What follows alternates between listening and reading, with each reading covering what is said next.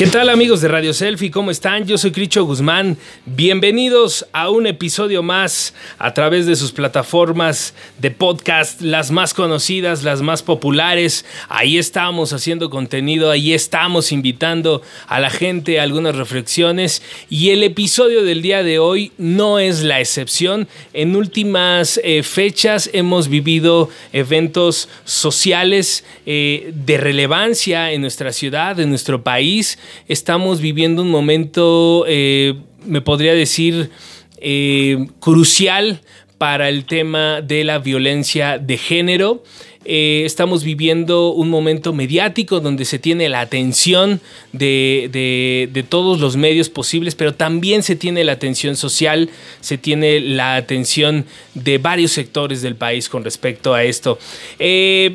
En este episodio no estoy solo, la verdad es que estoy eh, muy emocionado de poder platicar con Berenice Vargas Ibáñez. Ella es activista y defensora de derechos humanos que está hoy para platicar con nosotros algunos temas al respecto. ¿Cómo estás, Berenice? Hola, ¿qué tal? Buenas noches, muy bien, muchas gracias por invitarme a hablar de, de estos temas tan relevantes. Sin duda eh, han marcado la agenda, ¿no? Han marcado la agenda en los últimos días. Eh, ya a lo largo de la charla veremos cómo se desarrollan, pero han sido temas que han traído a la atención, ¿no? Sí, y creo que son temas también que se han polemizado y que, bueno, pues están generando diversas opiniones y es importante reflexionar sobre, sobre eso. Sin duda, sin duda. Y eh, justo va de esto este episodio, eh, Berenice. Y, la primera, el, primer tema eh, a desarrollar contigo en este episodio es ¿en qué nivel está la violencia de género, en especialmente en este país y en esta ciudad, si llegamos a ese detalle? Pues hay una triste realidad que nos dice que la violencia está aumentando. De 2018, donde tenemos una estadística de ocho mujeres asesinadas al día, estamos ahora hablando de nueve y diez mujeres al día, ¿no? eh, creemos que esto es, por supuesto, resultado de todas las expresiones de las mujeres en cuanto a ahora defenderse frente a esas situaciones de violencia y entonces hay una respuesta pues todavía más violenta de parte de quienes son agresores, ¿no? Se está volviendo incómoda toda esta situación en la que las mujeres exigimos ya no vivir violencia y esto pues está teniendo como efecto, consecuencia, aumentar la violencia hacia las mujeres. Eh, el dato que nos brindas es a nivel México o a nivel ciudad. Es a nivel nacional. Sí, de hecho, eh, bueno, algunos datos, o sea, de 2015 a la fecha, hemos tenido un registro de 3.578 feminicidios a nivel nacional.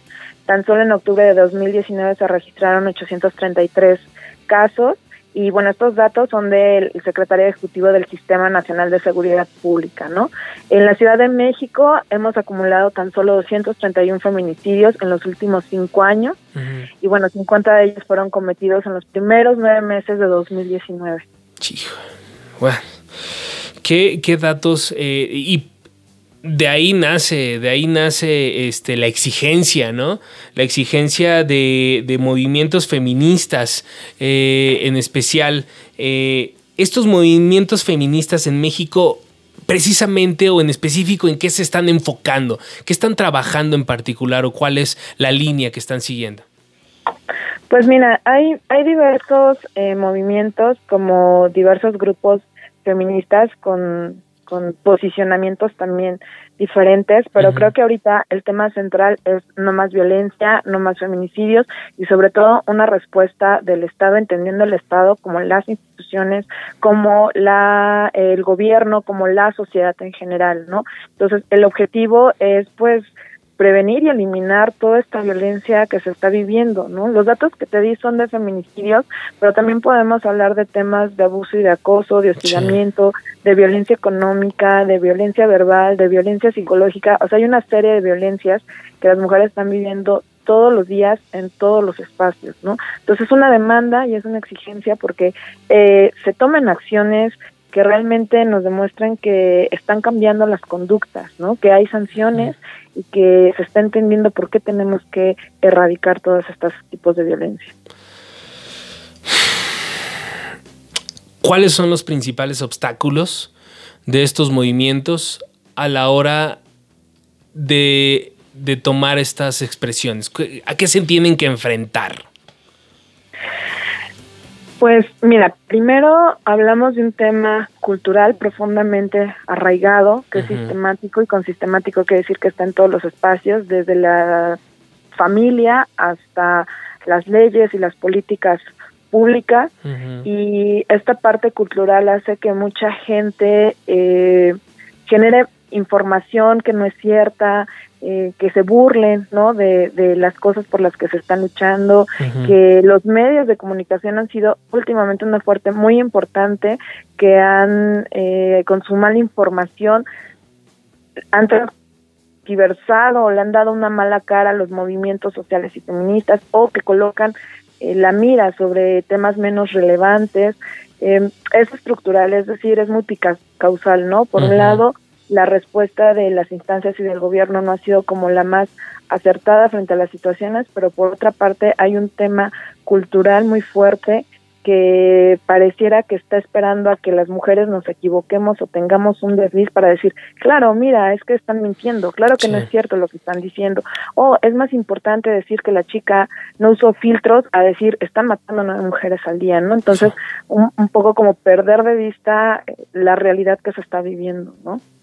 Sí, eh, eh, hay distractores eh, de acuerdo a nuestras este, deficiencias culturales muy fuertes. Y justo te, querías, te quería hacer la siguiente pregunta.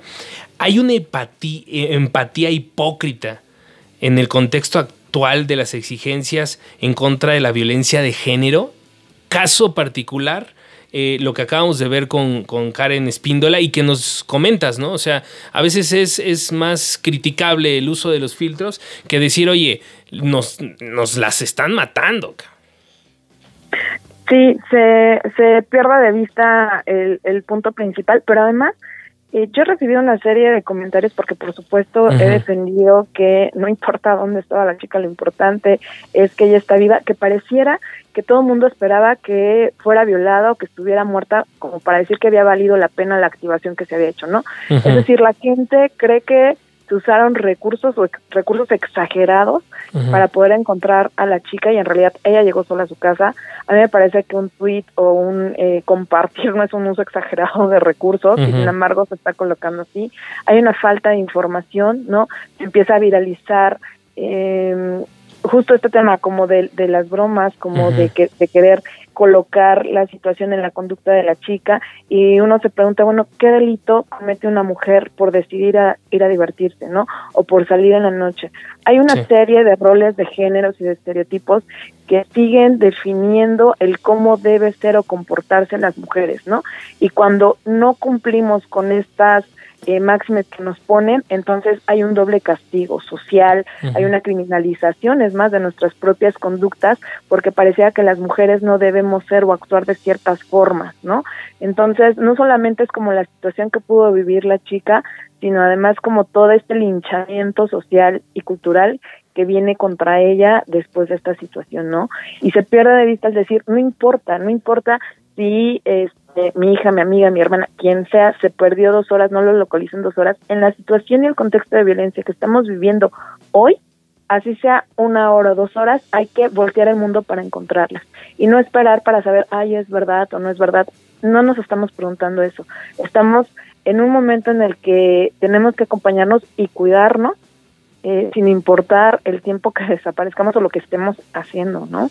Y bueno, eh, todo este tema mediático se voltea sobre esta situación de dónde estaba la chica y se pierde de vista que también se encontró en estos días una chica en el Estado de México asesinada en la cajuela de un taxi, ¿no? Y junto con otros casos que podemos revisar a nivel nacional, es decir, este, hablamos de nueve casos sobre diez, ¿no? En estas cifras que decimos, nueve mujeres mueren, mueren al día, ella fue la chica diez afortunada, pero las otras nueve, nadie está hablando de ella. Claro, y que, y que este tipo de, de, controversias que se, que se arman desvían y, y, este y apuntan a criminalizar este tipo de movimientos, ¿no?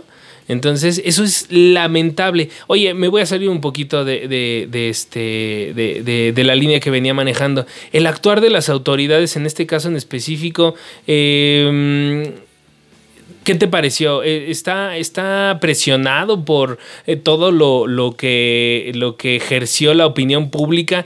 Porque realmente me parece que estamos, eh, festejan que ya encontraron a una, pero faltan muchas. Sí, y bueno, o sea, pensar también un poquito como que pareciera que están haciendo algo extraordinario cuando en realidad es una obligación, ¿no? Del, mismo gobierno. El C5, que es el sistema de seguridad de cámaras en la ciudad, pues está activo todo el tiempo. No es que hayan ido a poner cámaras específicamente para encontrarlas, ¿no? O sea, tampoco creo que hay que hay que ser como muy eh, neutros y también muy críticos en decir qué están haciendo realmente las instituciones que modifiquen estructuralmente la situación y no casos, ¿no? Porque todo el mundo eh, yo no he visto información hasta ahora y mira que le he estado buscando como de cuáles fueron las acciones que las instancias del gobierno realizó para este caso en específico y por supuesto que están en la mira y por supuesto que están haciendo esfuerzos eh, extras para no quedar mal frente a toda la situación de violencia y exigencias que se han venido dando eh, durante las marchas y todo el movimiento que traen las mujeres, pero en realidad la chica llegó en un taxi y llegó por su cuenta, ¿no? Entonces que digan, oye, si se, usaron recursos, la verdad es que no, eso no, no sucedió, creo que fueron los medios los que consiguieron los videos, entonces también hay una serie ahí de situaciones que pareciera que el gobierno está usando para decir si estamos actuando,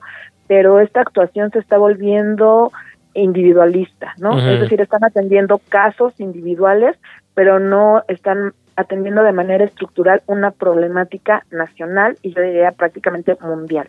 Oye, la alerta que lanzó la Ciudad de México eh, en contra de la violencia de género, ¿qué te pareció? Digo, yo tengo mi punto de vista y es muy subjetivo y, a donde me da la vida, ¿eh? Yo creo que fue tardía y fue más un acto de, de contener eh, una posible manifestación fuera de control en aquel entonces. Sí, la alerta de género fue tardía, se venía pidiendo desde el año pasado y bueno, el que se haya declarado una alerta de género no necesariamente significa que las acciones eh, van a empezar a suceder mágicamente, ¿no?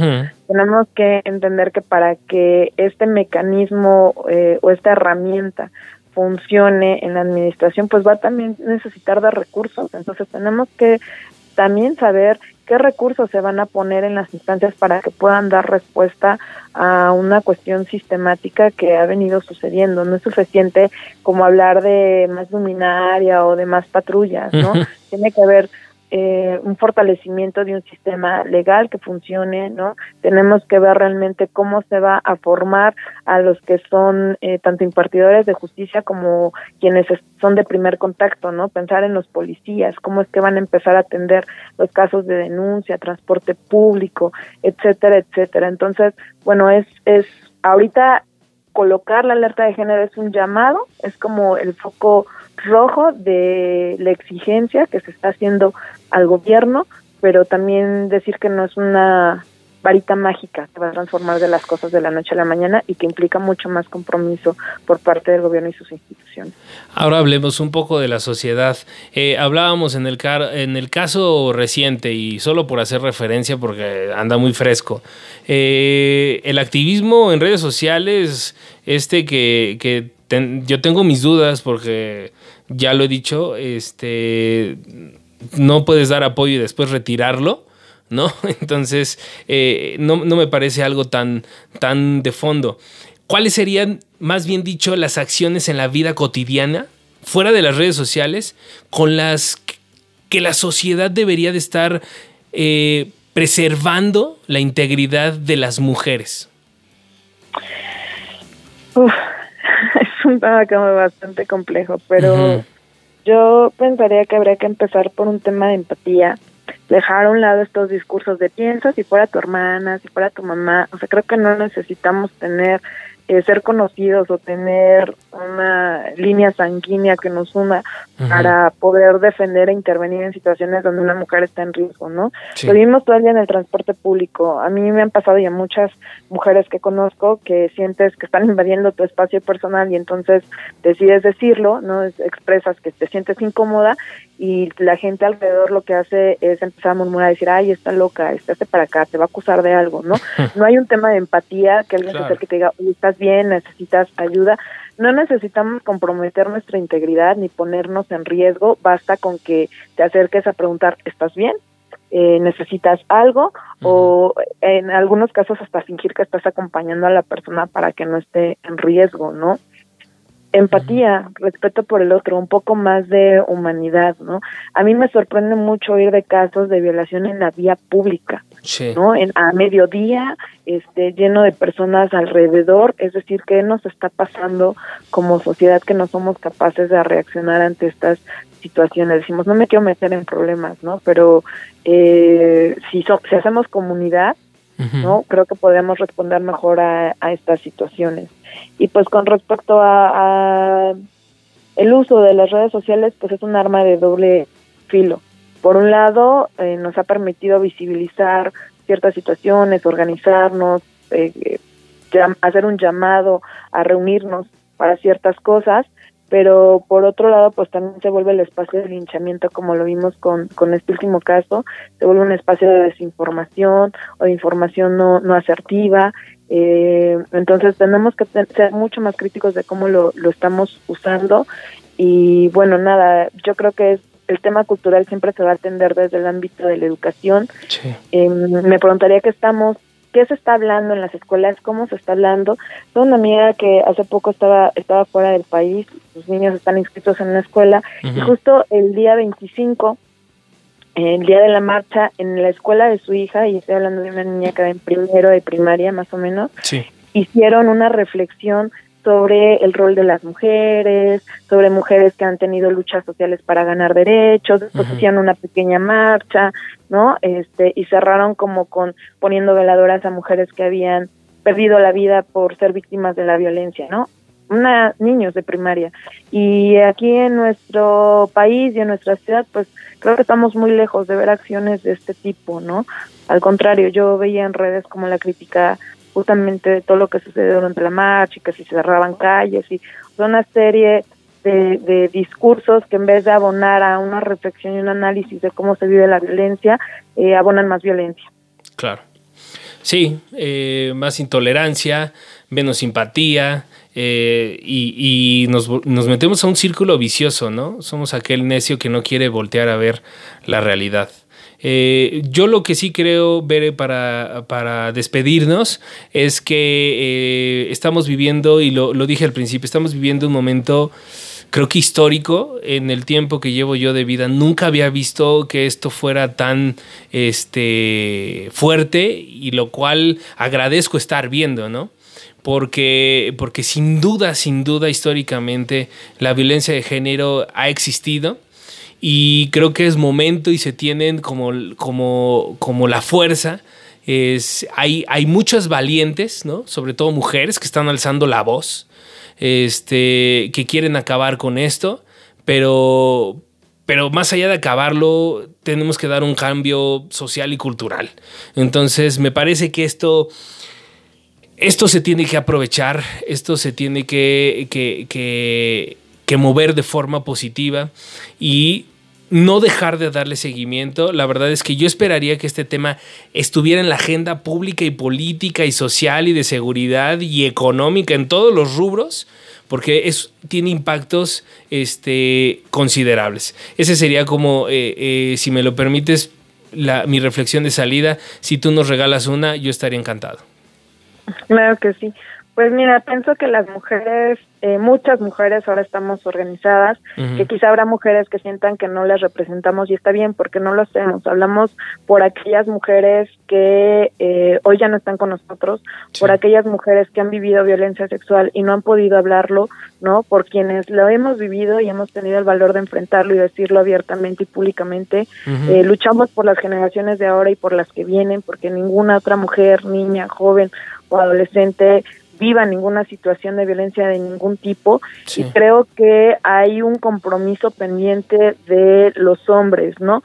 Que empiecen a generar espacios porque o sea, no, no, no quiero usar ese discurso de a ellos también les pasa, no, sino más bien es decir, ¿qué están haciendo para, para acompañar? No los queremos eh, necesariamente en la marcha ni diciendo yo soy feminista, no, queremos que hagan su labor, que hagan su reflexión, porque finalmente cuando se vive violencia y las estadísticas no lo han dicho, los agresores en un 90% son los hombres, ¿no? Sí. Eh, una reflexión hacia las familias, que cambiemos estas prácticas culturales donde los sentimientos de las los niños no son importantes, si no quieren saludar, si no quieren abrazar, si se sienten incómodos con alguien, hay que escucharles.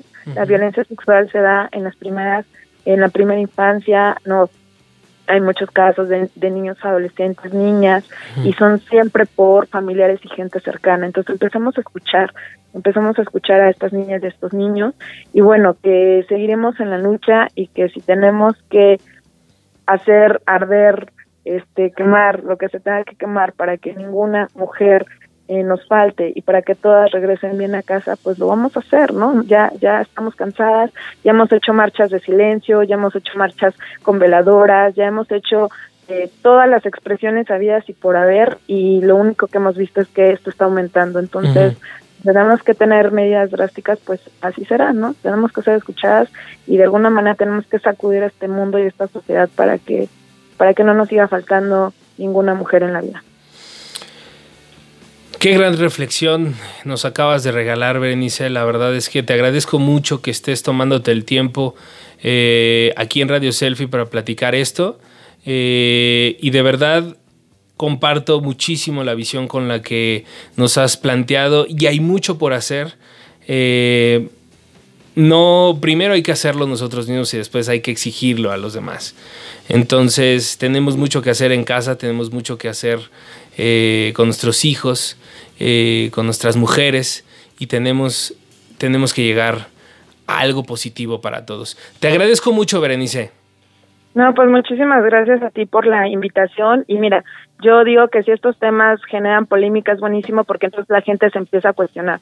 Necesitamos que se cuestionen, qué están haciendo, qué, por qué esa manera de pensar, esa manera de ser, dónde la aprendimos, cuándo nos funciona ahora. Hay que cuestionarnos, hay que cuestionarnos y hay que movernos para que las cosas cambien. Muchísimas gracias por la invitación y pues que se sigan dando más espacios para hablar de estos temas. Sin duda eh, estaremos pendientes y regresaremos en breve contigo, si así nos lo permites, para platicar de más temas relacionados con esto, con, con la violencia de género y muchas más. Claro que sí, con muchísimo gusto. Muchas gracias, Berenice. Amigos de Radio Selfie, por favor, por favor, eh, síganos en redes sociales. Nos buscan como Radio Selfie o Radio Selfie On. Mi Twitter personal es Cricho Guzmán. Ahí estamos, ahí nos leemos, ahí nos escuchamos, ahí nos fortalecemos entre, entre nosotros. Esto es Radio Selfie, ya saben, esto es espontáneo como tú.